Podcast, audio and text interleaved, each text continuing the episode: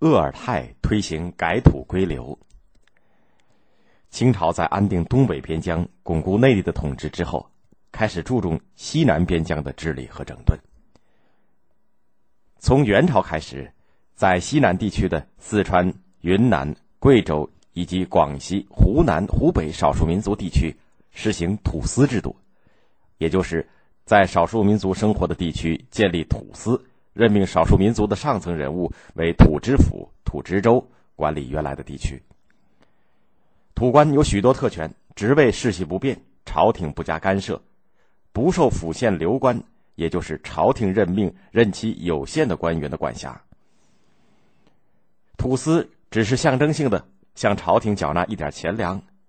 有的土司一点也不承担。土司有自己的武装、监狱，按照自己的习惯管理民众。改土归流就是取消土司的建制和特权，在土司管辖的地方建立府县机构，由朝廷委派有一定任期的官员管理，统一朝廷的政令。开始的时候，土司制度起到过一些安定边疆的作用，但是到了后来，土司的权势越来越大，管理区内土司头目作威作福，残暴统治所属的民众，任意征收税赋，土司之间时常为争夺财物、地盘进行械斗。对朝廷则经常违反政令，甚至骚乱、骚扰周边的府县，抢掠财物，甚至抢掠汉民为奴隶。与邻国接壤的土司还勾结外国势力侵犯内地，造成边疆的不安定。明朝就已经感到了土司制度的弊害，有过改土归流的政策措施，但是由于明朝后期先后忙于剿灭倭寇、抵抗后金的进攻、对付李自成、张献忠的农民起义军，也就没有能力推行下去。清朝的统治安定之后，这个问题一天天的突出起来。公元一七二六年，也就是雍正四年，云南巡抚兼总督云贵事务鄂尔泰向朝廷上了一本奏书，建议立即在西南地区全面推行改土归流的政策。鄂尔泰是满洲镶蓝旗的人，康熙帝的时候担任内务府的官员，只是一个小小的蓝官。雍正在做贝勒的时候，曾经请他帮忙做一件事情，他认为不符合皇家的规矩，就拒绝了。雍正很欣赏他这种不畏权贵、严格执法的精神，等做了皇位，就让他做了云南的考试官，后来做到了云南的巡抚，办理总督云贵事务。他到了云南以后，发现土司问题的严重性，就向雍正皇帝上了几道的奏章。鄂尔泰认为，现实存在几个严重的问题，第一。是对一些土司行政管辖的区划不合理，不能及时制止土司头目的骚乱。比如，乌蒙也就是现在的云南昭通，镇雄就是云南镇雄，东川就是现在的云南东川，这三个土司归属四川省，但是东川距离云南昆明近于四川的成都。有一回，乌蒙的土司攻击东川土司，云南的军队及时出动。击退了乌蒙军，四川调动军队的命令才送到，差一点误了事儿。第二是土司对属下民众的统治很残暴，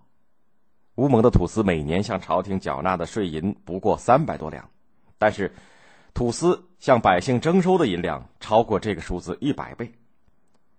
土司家娶媳妇儿，百姓三年不敢结婚，百姓被土司杀死，他的亲属还要替他缴纳几十两银子做垫刀钱。土司统治下的民众过着暗无天日的生活。第三是土司之间没完没了的械斗，守边的将士管不过来，相互推诿，影响边疆的安定。第四是云南边境一带的土司多和外国接壤，一有事情就连通外国。鄂尔泰建议，首先是调整西南几省边境的行政区划，便于政治军事统一管理；接着应该推行改土归流的政策。雍正读到他的奏章，非常赞同，就批准在西南地区对土司实行改土归流，并正式委任鄂尔泰为云贵总督，全权处理改土归流的事务。实际实施改土归流的时候，鄂尔泰主张让土司主动交出土地印信，尽量的采取和平招抚的方法，但是又要辅以武力征剿，凡是抗拒改革甚至发动叛乱的，坚决用兵剿灭。但是呢，也不是一味的凭借武力，凡是本人主动献出土地和印信的土司，给予优待和赏赐，还授予新官职和土地；对拒绝的，就没收财产，把本人和家属迁徙到内地的省份，另给田屋，安排生活。他的这些措施上报雍正，全部得到了批准。这一年的农历五月，鄂尔泰首先平定了贵州长寨土司的叛乱，设立长寨厅，就是贵州长顺。不久，又把乌蒙、镇雄、东川三个土府。划归云南管辖。乌蒙土知府陆万忠、镇雄土知府隆庆侯不肯改革，发动叛乱。鄂尔泰果断派兵摧毁了叛乱势力，把乌蒙土司改设乌蒙府，后来称昭通府，也就是现在的云南昭通。镇雄土司改设镇雄州。广西四城土司岑应臣也被革去职务，把所属的南盘江以北的地区设置为永丰州，也就是现在的。贞丰布依族苗族自治县划归贵州。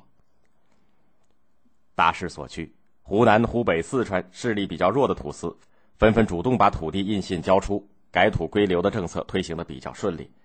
雍正对鄂尔泰的办事能力很欣赏，又委任他为云南、贵州、广西三省的总督。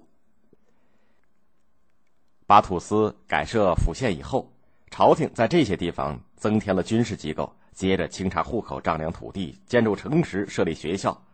原来土司的征收制度被废除，改按田亩征税，数额一般少于内地，民众的负担有较大的减轻，经济文化得到了发展，边疆地区不安定的因素在减少，多民族国家的统一得到了巩固。